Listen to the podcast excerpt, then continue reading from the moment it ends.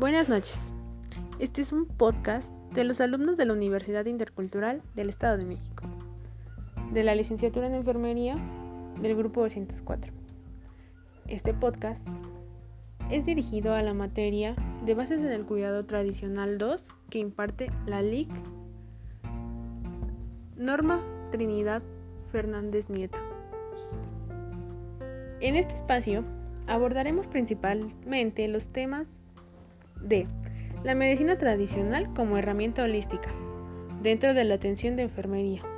Obviamente, porque eso es lo que nosotros estamos estudiando. y le daremos un enfoque especial al COVID-19 y las secuelas. Y para finalizar, como método de recuperación, la planta medicinal, bugambilia o alguna otra que nuestros invitados quieran agregar. Mi nombre es Indira Polina Yamilexi y seré la moderadora en este podcast. Como invitados tengo a mis compañeros Abigail Santander, Daina y Santiago, Anet Alonso, Ulises II y Guadalupe II.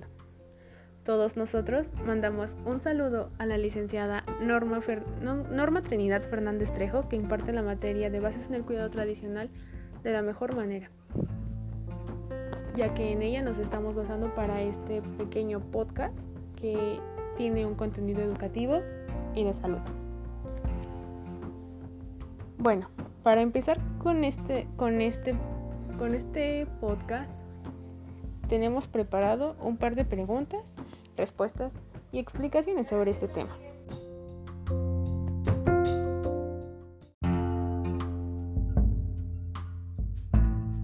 Para empezar con este podcast, primero hablaremos de qué es la enfermería. La enfermería es la ciencia que se dedica al cuidado y atención de enfermos y heridos, así como a la atención sanitaria, clínica y la promoción de la salud. Los enfermeros son quienes asisten a los médicos ante cualquier situación. La importancia que tiene la carrera de enfermería o la enfermería es el cuidado de los pacientes, la esencia de la profesión de enfermería y el cual la podemos definir como una actividad que requiere de valor personal y profesional. Todo esto encaminado a la conservación y restablecimiento del autocuidado. Esta es de la vida que se fundamenta en la relación terapéutica enfermera-paciente. Sin embargo, existen situaciones que influyen en el, en el quehacer del profesional, olvidando algunos momentos que la esencia de esta es el respeto a la vida y el cuidado profesional del ser humano. También como punto importante debemos mencionar la adaptación de la medicina tradicional en la profesión de enfermería. Los profesionales de enfermería desempeñan un rol demasiado importante en la aplicación y cumplimiento de las diferentes modalidades de la disciplina de la medicina tradicional y natural, pues estos procederes están comprendidos dentro de las actividades, funciones y habilidades de la familia, la comunidad y el entorno, ya que éstas se ocupan además de diagnosticar y tratar el área de sus competencias, las respuestas individuales y colectivas, las manifestaciones del proceso de la salud-enfermedad y también aplicando la lógica del proceso de atención. Obviamente esto de enfermería. Como método científico, la profesión debe de tener en cuenta acciones de promoción y prevención, curación, rehabilitación y garantización del bienestar físico, mental y social, pues también se utilizan los procesos docentes, administrativos e investigativos para garantizar la calidad y optimización de los servidores de enfermería. En la búsqueda de la excelencia, todo esto va encaminado y hoy en día los, profesionales de enfermería aplican escasamente el proceso de atención de enfermería, no incluyendo así acciones relacionadas con la medicina.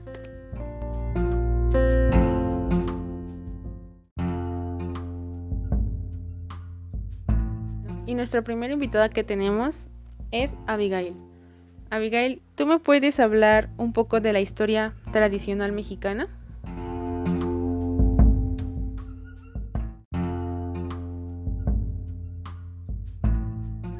Buenas tardes. Eh, de acuerdo a lo que es la historia de la medicina tradicional mexicana, Esta será posterior al mestizaje, la cual tiene como objetivo determinar la causa natural o divina de ciertas enfermedades, dependiendo igual de los recursos que posee cada pueblo indígena. Bueno, pues esto también se le considera que es un conjunto de sistemas de atención a la salud, los cuales se necesita tener muchos conocimientos sobre salud y enfermedad. Y pues esta se da en diferentes pueblos indígenas, em, los cuales tienen más cultura y tienen más conocimientos de acuerdo a lo que son las plantas medicinales que se utilizan para diversas enfermedades. Y pues en nuestro país se ha acumulado esa historia y es la, y es la interpretación del mundo de cómo adquirir conocimientos a base de generación en generación de las diferentes plantas medicinales que tenemos en los diferentes pueblos indígenas. Gracias.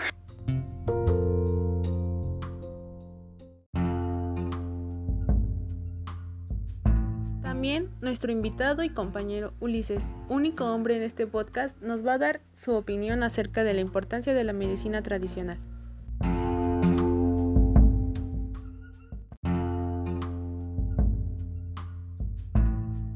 Hola, buenas tardes. Mi nombre es Ulises Segundo Faustino y yo les voy a dar mi punto de vista de por qué la medicina tradicional es importante en la actualidad. Yo me puse a analizar el por qué usamos este método si fácilmente tenemos la opción de los medicamentos.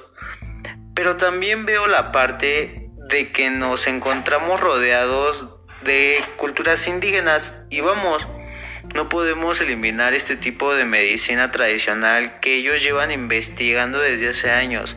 Y aparte, las personas de este tipo de comunidades prefieren un té a una pastilla en especial las personas de la tercera edad. Pero el detalle es que, las, que los test o la medicina tradicional hay en veces que ha ganado una mala, una mala racha, una mala racha o fama, ya que como todo, no falta la persona que recomienda consumir cierta planta sin ponerse a pensar en los efectos secundarios. Por eso creo yo que la Universidad Intercultural está preparando en este tema a sus estudiantes de enfermería para que así ellos puedan explicarles la manera correcta de consumir este tipo de medicina o medicamentos a las personas de estas comunidades. Bueno, ese es mi punto de vista y espero les haya agradado.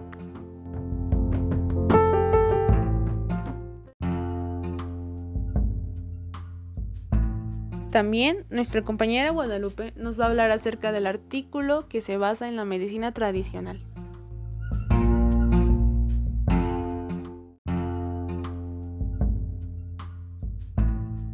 Bueno, el artículo 42 habla que el Estado tiene una responsabilidad de promover, garantizar el respeto, el uso, investigación y la práctica de la medicina tradicional Asimismo, también rescatando los conocimientos, las prácticas artesanales, bueno, e incluso desde su pensamiento y los valores de todas las naciones como pueblos indígenas, honarios, campesinos.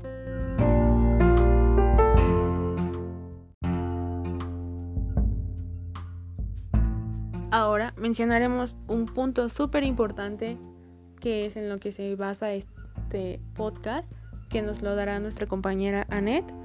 Ella nos hablará de cómo es que se propaga la enfermedad del COVID-19.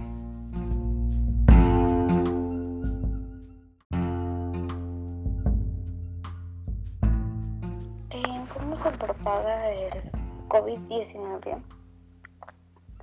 Es un virus que se transmite principalmente a través de las gotículas generales esto es cuando una persona infectada tose, eh, también estornuda o expira. Mm, las gotículas son demasiado pesadas para permanecer suspendidas en el aire. estas caen pues rápidamente sobre el suelo o, las superficies. Mm, si usted puede infectarse al inhalar el virus y si está cerca de una persona con COVID, tras tocar una superficie contaminada, se toca los ojos, la nariz o la boca, usted ya puede estar contagiado. Eh, también es por resfriado común, hasta el SARS, que es síndrome respiratorio severo. Mm, esta fibrosis pulmonar eh, por secuelas de COVID es una de las funciones más afectadas ya que esto después de una recuperación del COVID es la pulmonar. Eh, el tejido se daña y se producen cicatrices haciendo que se vuelva grueso y duro. Esto va dificultando, eh, ya que llega el oxígeno a los vasos sanguíneos y, afecta su respiración. la planta para eh, como bueno, la planta como medicina para el sistema respiratorio por las secuelas del COVID. Eh, una de ellas puede ser la, la bogamilia, perdón. Eh, el género de la bonga invillea es utilizada como expectorante y ayuda a eliminar la mucosidad alojada en las vías respiratorias altas. Esta eh, puede mejorar el sistema respiratorio colaborando con el correcto funcionamiento de los pulmones y de su capacidad de volver a oxigenar este cuerpo respiratorio. Em, en el amplio su uso medicinal tradicional eh, es en los estados del centro del sur del territorio mexicano eh, esta mm, está principalmente en casos de infecciones respiratorias como la tos, eh, el asma, bronquitis y la gripa.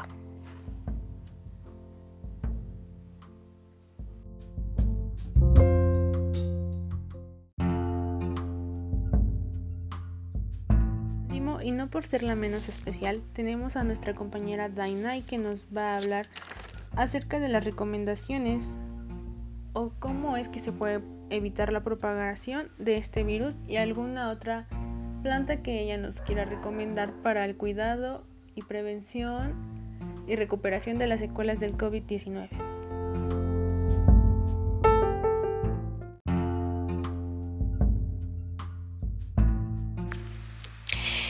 Bueno, buenas noches. Eh, recomendaciones para evitar la propagación del virus.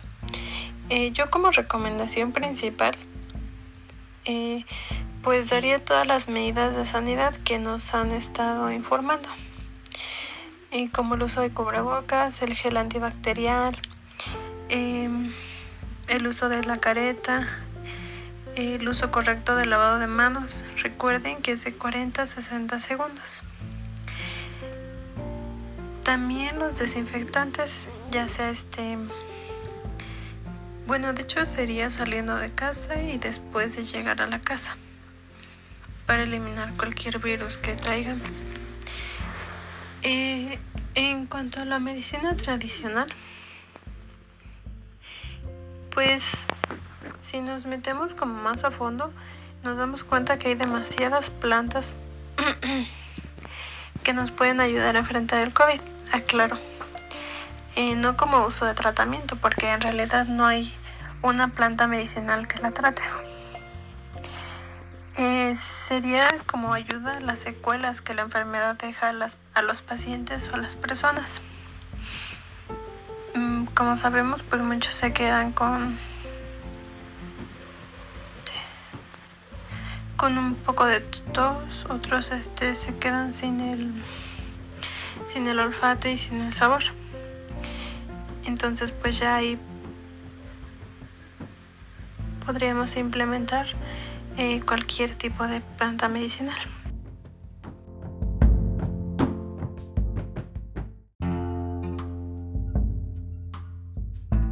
Y bien, cabe mencionar que este fue un podcast dirigido a la licenciada Norma Trinidad Hernández Trejo, que imparte la materia de Bases en el Cuidado Tradicional 2 y también a los alumnos universitarios de la Escuela Intercultural del Estado de México. Eh, este podcast es principalmente para la prevención de la propagación del COVID-19 y cómo es que se podrían aliviar algunas de sus secuelas en base a la medicina tradicional. Eh, sin más por el momento, me despido mencionando de nuevo a los integrantes del equipo 8, que son Abigail Santander, Dainay Santiago, Anet Alonso, Ulises II, Guadalupe II y Yamilexis Sotelo.